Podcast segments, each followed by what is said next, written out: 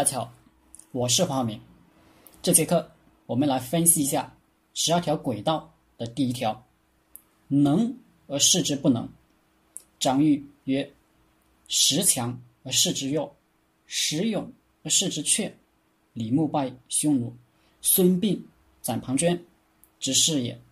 李牧是战国四大名将之一，赵国将领。另外三位是。白起、廉颇、王翦，李牧驻守代郡、雁门郡，以防匈奴。李牧优待兵士，严格训练，频繁侦查，但军令就一条：不许出战。胆敢出战者，一律斩首。这免战牌一挂就是好几年。由于李牧把全部人缩入营垒。坚壁清野，匈奴来袭扰，也都无功而返。李牧几年不战，不光匈奴受不了，他自己的士兵都受不了，赵王也受不了了，认为李牧胆怯，把他撤换，新将一个新将领派派过去，一改李牧坚壁清野的策略。频频出击，结果败多胜少，损失极大。赵王不得已请李牧官复原职，但李牧称病不出，赵王无奈答应不再干涉他的军事策略。李牧回去后又是几年不出战，但他可没闲着，练兵练得很紧，抓得很紧，比打仗还忙。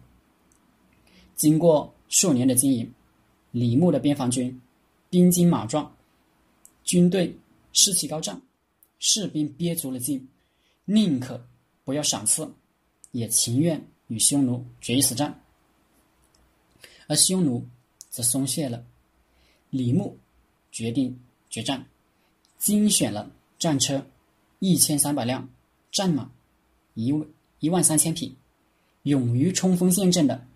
步兵五万人，善舍的工兵十万人出兵，采用诱敌深入的战术，先派大批牧民驱赶那个牛羊牲畜放牧，匈奴呢遣小股人马进行劫掠，李牧佯装战败，故意将几千人丢给匈奴，获得小胜后的匈奴。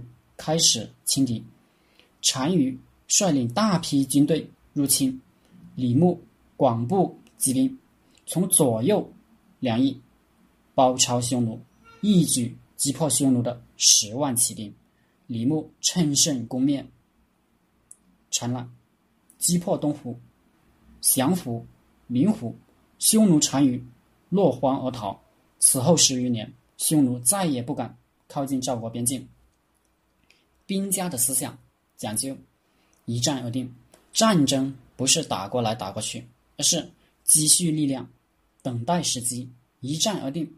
十年戍边，换一个大将，可能百战百胜，战功赫赫，但一将功成万骨枯，他退休了，什么问题也没解决，换一个大将来接着打。